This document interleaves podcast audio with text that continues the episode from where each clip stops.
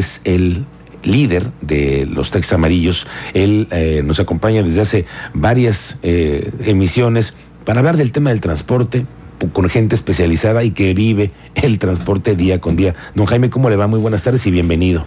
Gracias, buenas tardes Miguel Ángel. Es un gusto estar con ustedes eh, aquí y te agradezco la oportunidad que me das de hablar del asunto. Del asunto del tema del combustible, porque estamos en este dimes y diretes que si los nuevos camiones deben de ser de diésel o de gas natural, y quienes también dicen que pierden potencia y que no es lo mismo. ¿Usted cómo lo ve? Mira, eh, la pérdida de potencia, como lo hemos manifestado en repetidas ocasiones, porque yo fui el investigador de este proyecto del gas natural, esto sucede en el 2011, cuando le presento el proyecto al gobierno de Pepe Calzada, y hasta el 2013 se comienza a manifestar, la realidad de esto. Si hay una pérdida de potencia, pero no va más allá del 10% máximo, ¿verdad?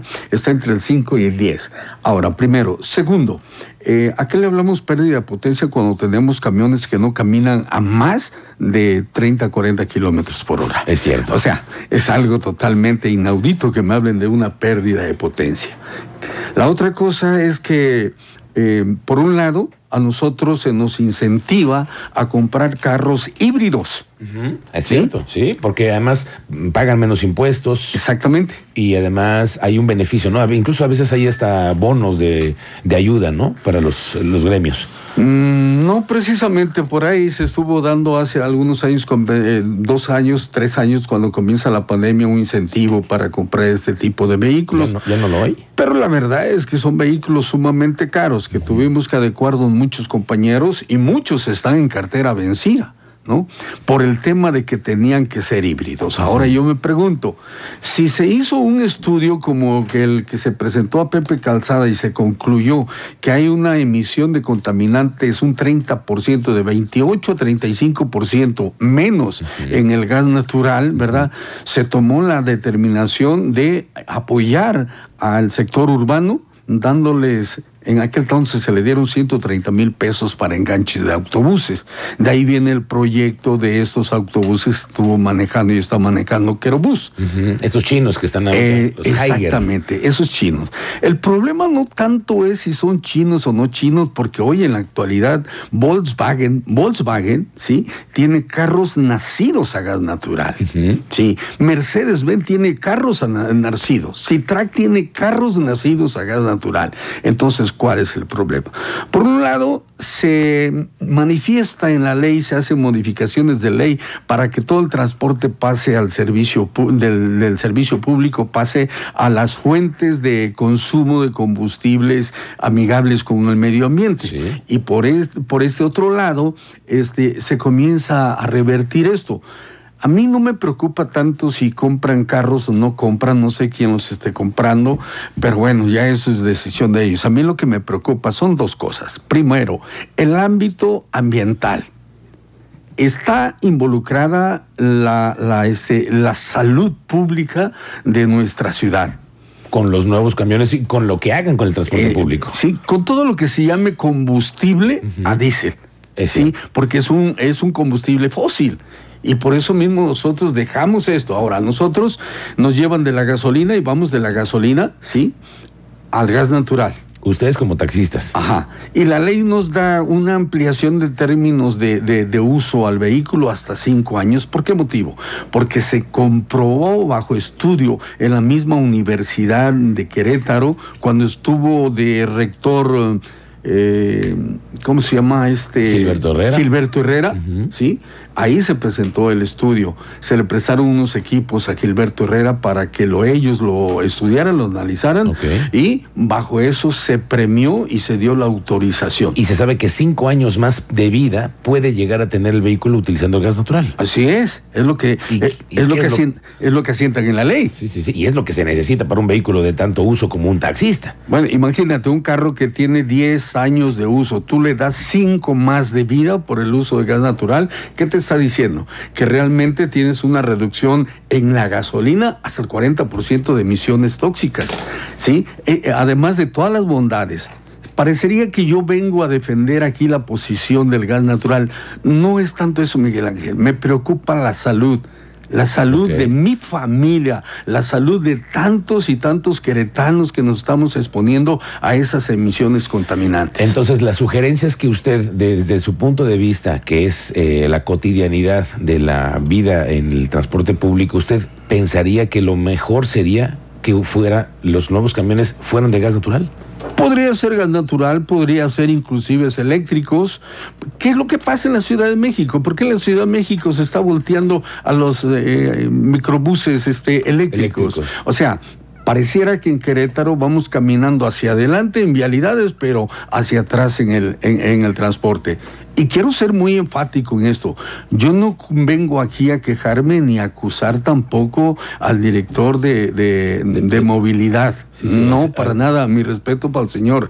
El señor está trabajando, está haciendo un gran esfuerzo, pero hubo un mal asesoramiento en esto. Es cuestión de que se pongan a ver la ley ¿sí? Se vayan a la ley, que es lo que dicen, ¿sí? Porque nos cambiaron la, ley para eh, ayudarnos en cuanto al proceso del gas natural. Y te voy a decir cuál fue la intención de la ley. No fue tanto la ayuda al sector. Cuando tú das eh, un incentivo, eh, en este caso al sector transporte, lo das como tal incentivo, pero una vez que ya lo diste y pasas, ahora lo pasas a ley y se quitan los incentivos. ¿Sí? Entonces, señores, yo tengo 30 años en el transporte y no, no me van este, a dar a tole con el dedo, por favor, ¿no? Entonces está bien, está bien, lo hicieron por ley para que ya no hubiera subsidio. A nosotros nos dieron el 50% de subsidio del valor del de, equipo de gas, que entonces andaba a 23 mil pesos. ¿Eso es lo que más o menos les cuesta a ustedes migrar un vehículo a gas natural? Así es. Entre 20 y 25 mil pesos aproximadamente. Mm, Hoy nos me está costando hasta 30 mil, 32 mil pesos. Pero el beneficio son cinco años más de vida del coche, 40% te ahorras. Exactamente, esa es la otra cosa. El combustible que, está carísimo. Que por eso mismo yo quisiera invitar a, este, a nuestro director de, de movilidad que nos sentáramos a hacer un análisis que le sirva la información. ¿Por qué? Porque estamos hablando de que si tienes un 40 o 45% de reducción de tu gasto, ¿quién lo va a pagar? ¿Quién lo va a pagar mañana o pasado? Ahorita el gobierno pues está aguantando. Sí, Pero ¿qué pasa? Eh, Se van ellos, nos dejan el, transporte en, en diésel, ¿sí? Y ahora éntrale con la tarifa. Claro, porque esta tarifa la tienen congelada ahorita, pero se va a descongelar un día. Otro, otro, otro punto más que deberían de analizar. Si tienes una reducción de un 45% entre precio de 12, 12.49 de gas contra 23 pesos de, del diésel, yo creo que esos 10 pesos mínimos que te ahorra, bien, bien podrías usarlo para mejorar la vida y las condiciones de vida de los propios choferes del sector urbano. No, no, no, pero esa es otra cosa, don Jaime. Ese es otro negocio. el, tema del, de cómo están hoy trabajando los, los choferes. No, no, no, es que es otra cosa. Pero señores, un autobús puede ahorrar de mil a mil doscientos pesos diarios. Dime si no te alcanza para pagar un chofer más. Y en lugar de ponerlo a trabajar turnos de 10 horas, ponlo a trabajar turnos de 7 horas, de 8 horas y darle una vida digna, porque díganme ustedes, eh, a toda la ciudadanía y nosotros mismos, ¿a qué hora el chofer del transporte público urbano alcanza a ver a su familia? No, no, no. Es un tipo que se levanta a las 4 de la mañana para estar a las 5 en el camión.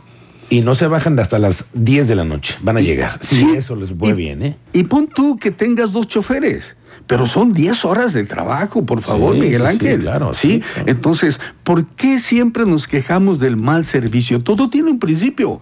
Si tú tienes un chofer insatisfecho y, desgastado en tantas horas de trabajo, vas a comenzar mucha, vas a cometer muchas tonterías ah, trabajando. Es obvio, que va a tener errores, es un ser humano que está cansado. Así es. Entonces, ¿a qué, a qué vengo yo aquí a decirles? Yo me pongo a la disposición del mismo director ¿Sí? ¿Del señor Cuanalo?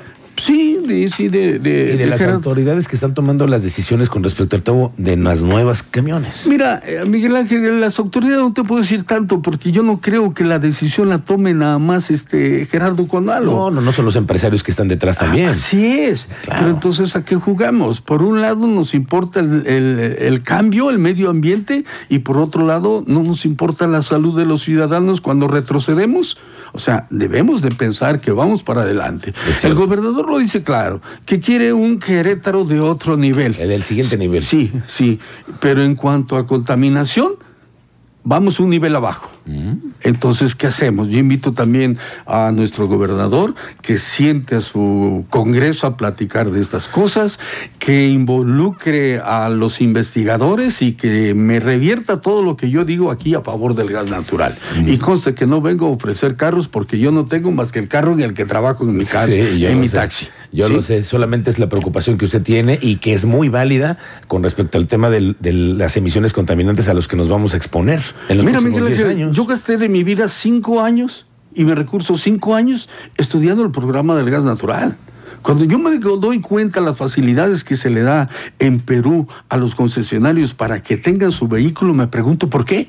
¿Y por qué aquí en México no se hace igual? Llego yo a Perú y veo que simplemente con tu papel de la concesión llegas y desde ese momento eres sujeto de crédito y vas a pagar tu carro en base a diferenciación de precio. Gasolina o diésel por gas natural, que fue lo mismo que hicimos aquí.